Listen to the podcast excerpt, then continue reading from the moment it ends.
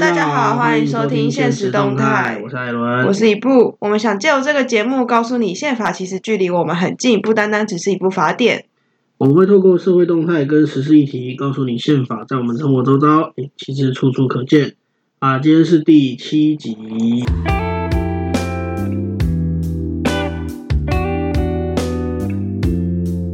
我觉得双十国庆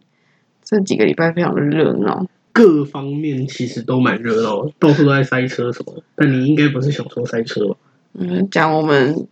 办个国庆活动啊，虽然也不知道是不是台湾的国庆啊，但好了，不对面不那个不管了，中华民国国庆就是 了我国。对，反正我们的好邻居中国也是嗯非常的热闹的。 他们哦，唉，上次才一个欧阳娜娜唱歌啦，然后共机到底飞多久了？我不知道，我已经已已经无感了，他们已经飞到每天都是攻击又来了，攻击又来了。 飞到没有感觉了，大家就是哦，就像小朋友在说“狼来了”一样，喊到后面没有人想理他。这样其实挺可怕的啊。对啊，这件事情这样说起来其实蛮可怕的，就是当没有人担心他的时候，他哪天来来真的，其实也是蛮可怕的。好了，这也不是重点啊，我们今天要聊的其实是斐济。这也是这是在双十国庆当天的前前几天天啊发生的就是就是我们驻中，哎、我中华民国驻斐济的代表处，他们在斐济的首都的饭店里面办一个国庆晚会。嗯，结果这个时候呢，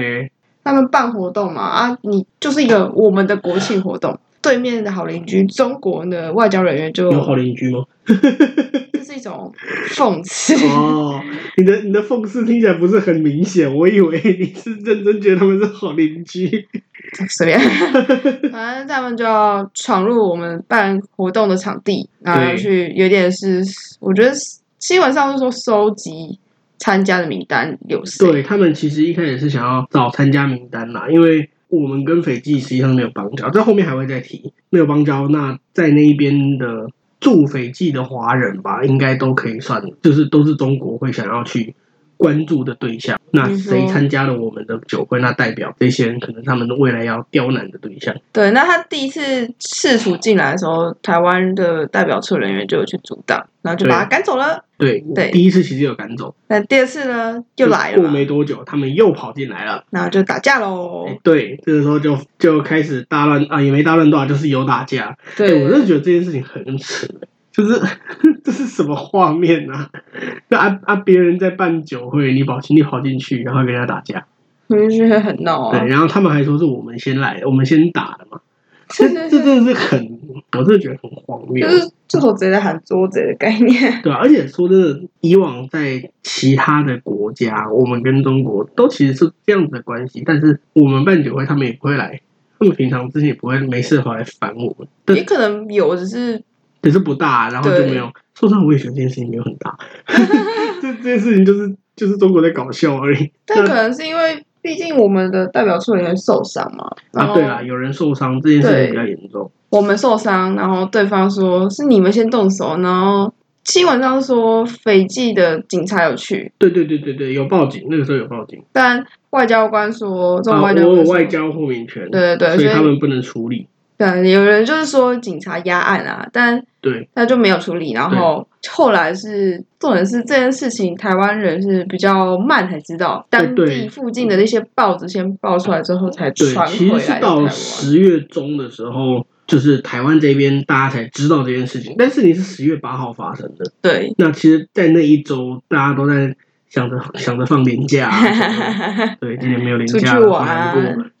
对，大家都在想着放年假这件事情，所以其实那个时候大概只有外交部自己知道，不过外交部不太可能不知道啊，毕竟有人受伤。 对，那但是并没有公开被大众所知道。嗯，对，其实就是后来是因为斐济的报纸嘛，对报，斐济报的纸报纸当跟当地其的他一新些闻国外的媒体媒体有些有讲，报道之后才知道了这件事情，然后才在台湾爆发。嗯不，过说这好像不是也没有到很被关注哦，就是立立法院有咨询应该是说，立法委院的委员们有跟外交部咨询这件事情。对对对，说说你们有没有追踪这件事情？对啊，就是人受伤，后来好像也没什么事，因为脑震荡，脑震荡就是稍微严重一点的嗯，轻伤嘛，对，对，其实也不会是很严重的事情。结果比较有趣的事情是中国外交官他们的理由，就是当时警察不处理嘛，嗯他们的理由是外交豁免权，就变成嗯那那到底怎么办？然后最后是我们这一边反而接受警察警方调查，那嗯中国没有接受警方没有外交豁调查免，权对我们没有豁免权，因为我们不是邦交国，只有邦交国有豁免权。我觉得要解释一下豁免权是什么吧。对豁免权其实就是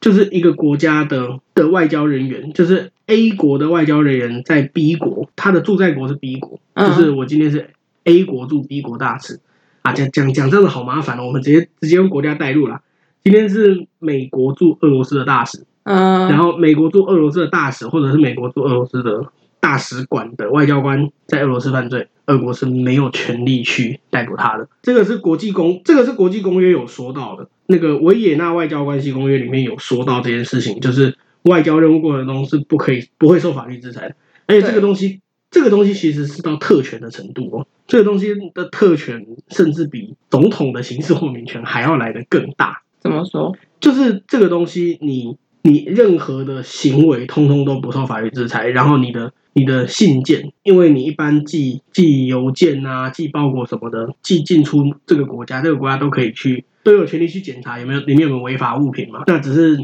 检查程度会不一样，就是这可能会去挑出来检查，可能抽检啊，抽检有没有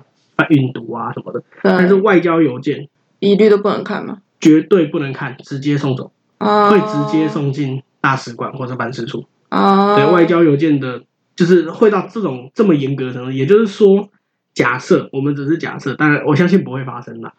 如果今天美国大使馆要运毒品进到俄罗斯，今天美国要运毒品进到俄罗斯，嗯，他从他就直接运到了美国驻俄罗斯的大使馆里面，理论上是不会被发现的。但我觉是得不应该，应该说不不是不会，是不应该被发现。但是说真的，会不会被发现？其实会啦，因为你还是会有缉毒犬啊，你还是对，而且有些可能是窃听或者是 X 光那些的，你不用嗯打开包装，所以人家不会发现你有打开。但嗯，是这种事情你如果做的话，其实是其实是挑衅。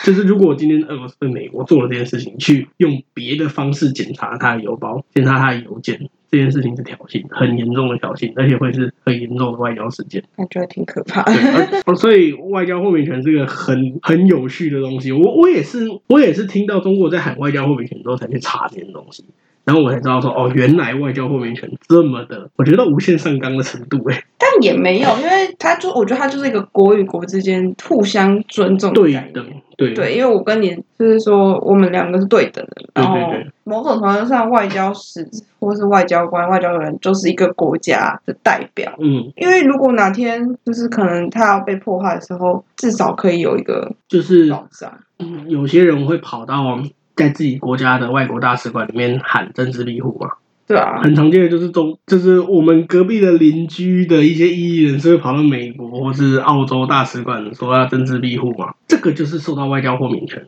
这个就是因为外交豁免权而衍生出来的权利，嗯，因为在那块，因为在大使馆这块土地就是归归另外一个国家管，嗯澳洲，驻中国大使馆的土地是归是属于澳洲的领土，嗯，你在上面犯罪是归澳洲管，不是归中国管。对，所以你跑到上面去是澳洲的法庭，你喊政治庇护，他就有办法把你带到带回到你的原本的国家去，你可以待在你原本。就是不会受到你在那个驻外的那个国家的法律的制对，裁。政治庇护也是因为这样子而来，但是其实也不是，也不是说就是没有办法可以治这些外交人，如果他真的犯罪的话，因为你如果犯罪的话，通常会被你的驻在国，也就是说我刚刚讲的是美国驻俄罗斯大使馆嘛，嗯，那如果今天这个美国驻俄罗斯大使馆里面的外交人员犯了法，严重的犯了法，他应该回美国也是会受到制裁。对，一来他回到美国会受到制裁，二来俄国不会放不会放过他，俄国会有一种有一个词叫不受欢迎人物，嗯，对，不受欢迎人物是通常是针对外交官的，嗯，就是当你在这个国家，假设他在俄罗斯犯了法，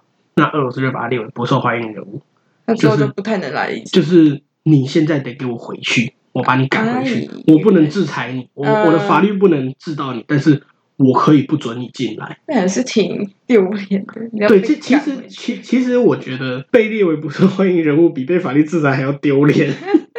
被法律制裁就是制裁完就没事，但被列为不受欢迎人物就是你就永远就挂一个名字在那边，永远别想进来。里面这的其实国蛮际丢脸的。国际的一个头条人物对，这个其 实是我觉得丑闻，我觉得很超级难看的，这个 比这个真的是，所以他能不能制裁你，他其实可以把你赶回去。那对，你被赶回去之后，之后你仍然会受到你原本国家的法律制裁。因为人财两失的概念。你不但丢了这个驻外使节的工作，你回到你原本的国家，你仍然会被制裁。嗯，当然，他可以把你派到派到另外的一个国家去。啊那我觉得，如果你都被其他国家赶，你都被俄罗斯赶走好了，你的国那家跟人俄罗斯友好的人，你跟俄罗斯友好的国家，通常也不会欢迎你。对，而且搞不好国家会想说，你怎么可以对做到这个年份，然后呢，从可能直接对丢啦，了，除非他分量很够啦，分量够的话，可能就不一可样，啊能就例外啦。 但是真的很难看。我我们好像没有发生过这种事情啊，因为我们没有什么邦交国。啊应该是邦交国很小，然后其实一个国你的外交大使，你出去你就是一个国家的颜面嘛。对，你对，就就是所以真其的是代表实这个国家。你有一个什么外外交豁免权好了，嗯，通常外交官也不会因为这个外交豁免权胡作非为。对，因为胡作非为就是代表你这个国家就是这个样子，嗯，对这，是一种国家形象的问题。所以，当你的国家的驻外人员去打别的国家的驻外人员的时候，你这个形象就非常的好笑啊。你就变成战狼，就变成流氓的概啊念。那个前几年大家都在讲说中国人有狼性嘛，嗯就，是 Wolf 的那个狼嘛，就是他们很很有冲劲啦，然后很勇猛啦，嗯，，对，但是我都觉得那个狼不是不是卧虎的狼，应该是蟑螂的狼吧？我觉得这个有点严重，讲到蟑螂的狼啊 了。对，那这个这个其实我是看到我是看香米讲的，那个中国在在台湾失态的时候，他们就会说狼性，但他们的狼是蟑螂的狼，也是我就觉得这个这这个这个批评有点是不太好听啦，对，但嗯是是挺有对这个很冒冒犯人家，意的对，但是 我真的觉得很好笑，这件事情，你知道发生之后，国际就是有一个观感不佳。说实话，对，说真的。你你这样去打别人，观感会好才怪。对啊。然后像我们的友邦马绍尔的驻斐济大使伊修达就有说，就是跟国际媒体发生说，就是中国应嗯停该要止停霸止。凌，停止恐吓。对对对对对对，对，我觉得要跟大家说一点，就是我刚刚讲到的马绍尔是我们的邦交国，啊，对对，马绍尔还是邦交国哎，我都忘记了，你不要这样。我只记得我我只记得现在我们的邦交国啦。啊完了，这样这样讲，大家都知道我没有做，我功课没 做完。但我我现在只记得的邦交国只剩下只剩下图瓦鲁跟梵蒂冈，然后梵蒂冈好像快没了，还有 我只记得这帛琉啊两个。哎、对，还有帛琉哎，我们还捐，我们还要有那个什么旅游泡嗯泡泡。啊，本来说今年好像明年可能会有旅游泡泡，今年不太可能了啊。那一天的我前几天看新闻是说，那个我们的时钟部长说今年应该不行我觉得太难了，而且今年也快结束了，啊，今今年糟唉糕的一年终要结束了。今年没国可出 啊，难过。不，我重点是要讲，以马绍尔驻斐济大使，其实重点是因为我在网络上我看到大家有一个留言是说，斐济不处理这件事情，我们就要跟斐济断交。啊，对对，这这个就是我刚刚在讲，我们跟斐济没有外交关系对这件事我那时候就一脸疑惑说，我们跟斐济又没有外交关系，我们要怎么断交？对，我们就只是驻外国代代表处。表处而对，已。就像我们在美国、在日本、在韩国一样的代表处而已。我们对跟美国、日本、韩国也都没有，也都没有邦交啊。我们只是友好，但没有办对我们友好但没有邦交，那跟斐济是没有邦交的，所对以啊我们不可能跟斐济断交。所以美国前几年在个马英九执政的时候，有时候会对台湾有一些，就是会会让台湾有点意外。美国跟中国特别好的事情，也不会有人喊说要跟美国断交，因为大家都知道我们跟美国是不会断交的，我们我们就没有已经交可已断经断断过了对，，哦你就没知道有没有交可 断。这样讲起来好可怜哦。 没办法啊，你当你继续打着一中原则，你要用、对，就是你要跟中华人民共和国抢那个中国代表权的话，那对就不太可这能。是中国代表权的问题。其实说真的，应该大家都知道这件事情啊，只是每次想到这件事情，我只想叹气。对，但是我觉得匪界这件事情的处理上面有一个点，我觉得蛮有趣的。说真的，我不知道他他是不是真的这样想，但是我觉得造成的会造成这样的结果，就是台湾在斐济的地位跟中国会接近对等、为什么接近相等，因为斐济后来不处理这件事情，嗯，那中国用中国用外交豁免权来让斐济不准处理这件事情吗？那变成斐济只能针对台湾来处理，但斐济最后选择都不处理。啊那也就是说，斐济是用另外一种方式，你们两表达个了都一样我们也有某种程度上的外交豁免权。啊？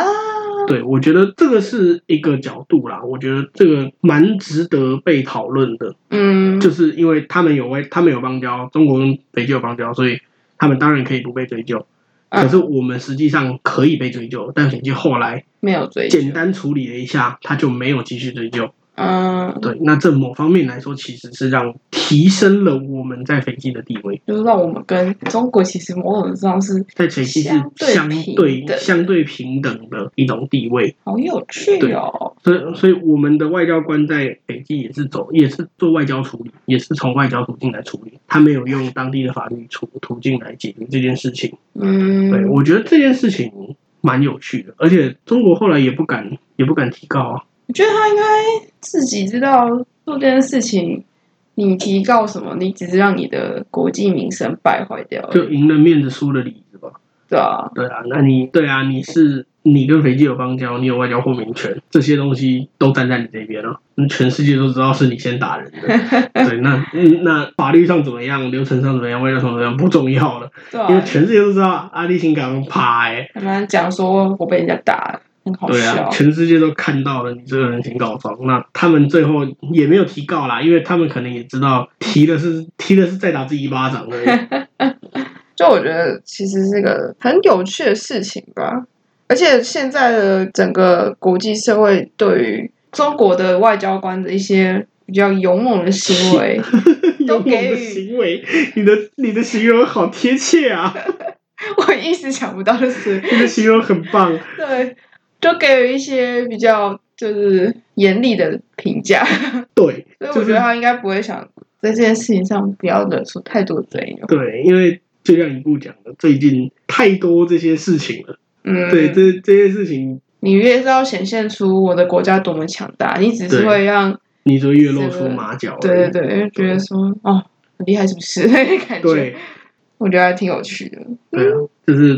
就是变成中国这样做，只有那些就是那你些跟就是有中国有的一个人农是民说，你只是让中国这个行为，就是让自己的人民知道说哦我的国家好厉害哦，对然后伟大了我的国，对，但但是其他国家想说你到底在干嘛？你的感觉，对，就就只是他自己在爽而已。对啊，这真的是， 我觉得这件事情真的很好笑，这件事情真的是非常的好笑。就是一个把自己搞得很难看的一个对啊事，情那就是他们这样子这样子搞，最后造成的反而是有点反效果。对。其实我觉得这件事情算是反效果，嗯就是他本来只是想要来，就我们我们梳理一下整个流程啊，整个过程，他本来只是想要来搜证，嗯看说哪些当地华人、或是哪对些当地的一些代表人，对跟台湾当局好，他们他们可能只是想要讲而已，结果最后。最后被发现被赶出去之后，还是不死心，又跑来了，嗯，又跑来之后起冲突，然后还打人，还把人打伤了。然后最后呢，把人打伤，如果低调处理送医院就没事了，但他偏偏坚持要说外交豁免权，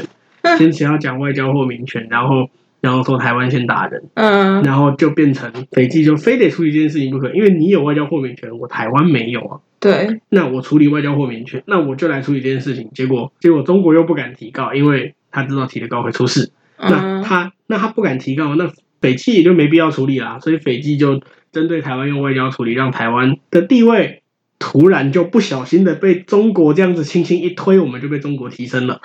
对，我们要感谢中国驻斐济大使馆的努力，让中华民国驻斐济代表处的地位提升。 太好笑了。今天我们驻斐济大使馆的地位提升，哎，驻斐济代表处的地位提升是中国的功 劳，我们要谢谢他们。什么东西？ 哦哎、我我跟你 讲，我梳理完这整件事情，我得出来的结论就是谢谢中国。哎、要让我说出谢谢中国不容易耶。 哦，但是这件事情其实也就还好，啊大概一两天的新闻，大家生气一下就结束了。 对，今天这个事件也要跟宪法有连接嘛，也是大概是补充一点外交国际知识。对，那其实跟宪法连接其实没，其实还好，主要就是在友邦交的国家上面，啊彼此友邦交的国家上面，他们其实有外交豁免权这件事情，因为其实对应该很多人不知道这件事，毕竟我们没有什么邦交国。没有，我们在那个历史课本上会 讲，历史课本会讲、啊，讲到清朝什么领事裁判权哦，啊，对，那个时候不是说对，其实领事裁判员就是现在的外交豁免对啊，权。但它是比外交豁免权更无限上纲的一个权利。其实说真的，我我现在回去翻，就是清帝国时代中国的那一些条约，其实我我觉得啦，我觉得那种领事裁判权，其实就跟外交豁免权其实是差不了多少，其实好像也没有很无限上纲。但我看网络上，只是好像没有驱逐的权利而已有说就对，就是说，呃，外领事裁判权会又更大一点，对对对，就但是是就是清帝国没有办法把这个外交人员赶走。对，或是犯罪什么，就是他们可以胡胡作非为，但是。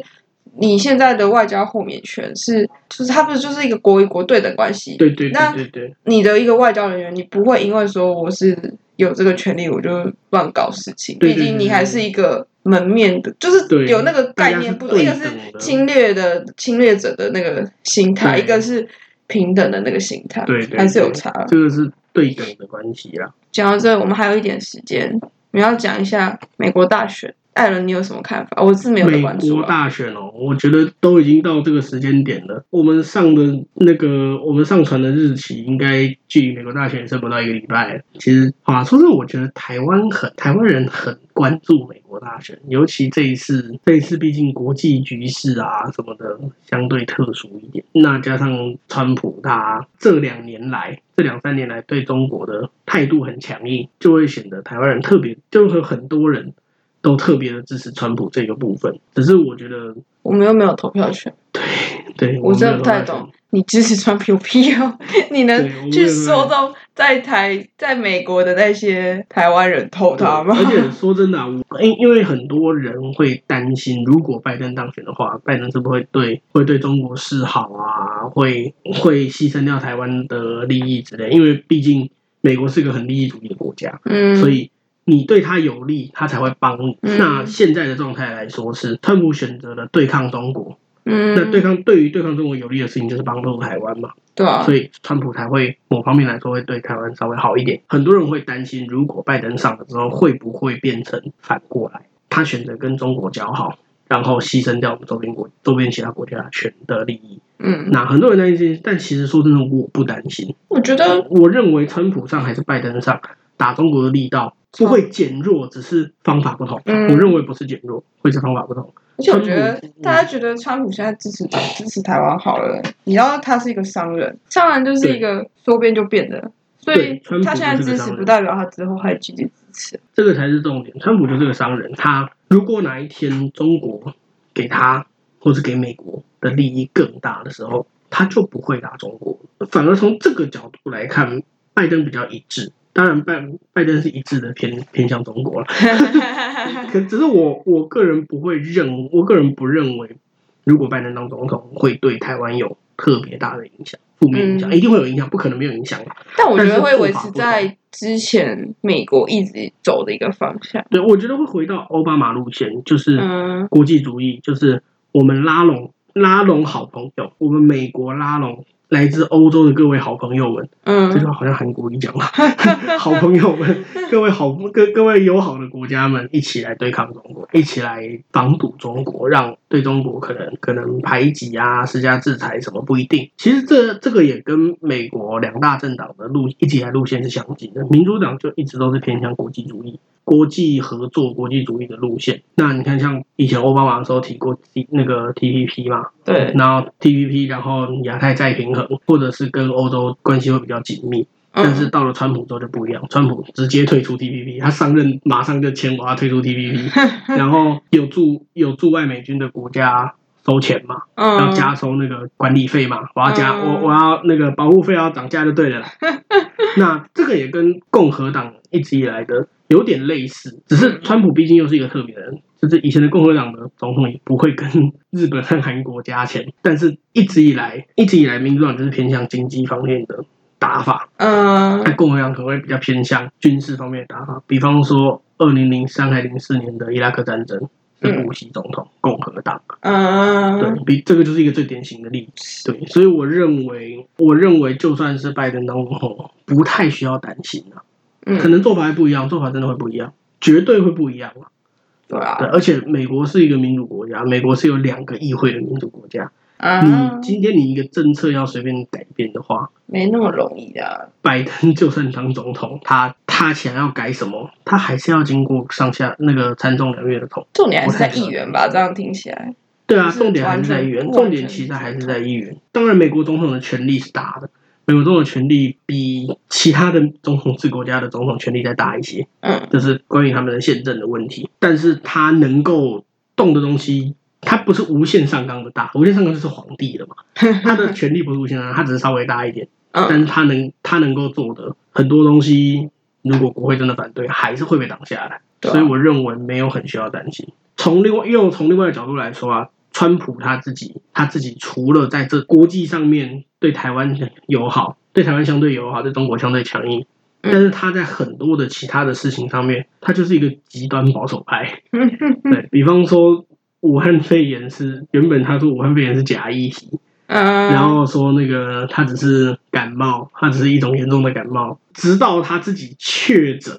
然后两三天就出院，他仍然拒绝戴口罩。你嗯你你记得那个画面吗？他只有从直升机下来回到白宫的那一个画面，他是戴着口罩的。他后面的演说、后面的辩论，大家全部都一样没有戴口罩。也是挺厉害的，对，但是你如果看到台湾的公众人物，还有公众人物都是全程戴口罩的，对啊除，非你是演说，演说的时候你会站在那个演讲台上面，会把口罩脱下来。嗯你一走下演讲台，口罩就带回去。对，那这个其实就是一个很根本的差别。当然，从现在这个时间点的角度来看，川普对于台湾的做的事情的话，我当然觉得他让川普其实当总统绝对是件 好事。但是这个好事会不会再持续四年，很难难说。说，对，就讲美国总统讲的更久，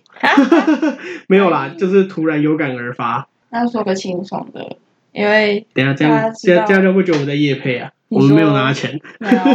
有没 有拿起来，都没拿起来，我只是跟大家报个好消息。哦。但我觉得搞不好上架的时候那个活动快消失了，因为下半季是统一师拿总冠军，所以 Seven Eleven 又打折了。哎，对，每次统一师冠军 seven 就可以打折。对啊，所以那七月十月二八、三十这这几天会有那个他们指定商品第二件五折，大家可以去买。然后，但哦其实我只是想说，我希望今年冠总冠军是统一师，不会是因为是因为 Seven 打折，不会是因为我想看中信兄弟再继续拿亚军。对，大家今天节目你就大概 到这 你为什么要偷渡？你怎么可以偷渡？我们没有拿钱，不可以这样。我是身为一个球迷的看法，好吗？哦也、在节目尾声还是跟大家说一下，目前我们节目上架平台有 Apple Podcast、Spotify、s o n On 跟 KB Bus，还有 Google Podcast。好啦，如果喜欢的话，记得帮我们点五颗星，留言说说你啊的看法。好啦，我是艾伦，我是一布，现实动态，我们下一集集见。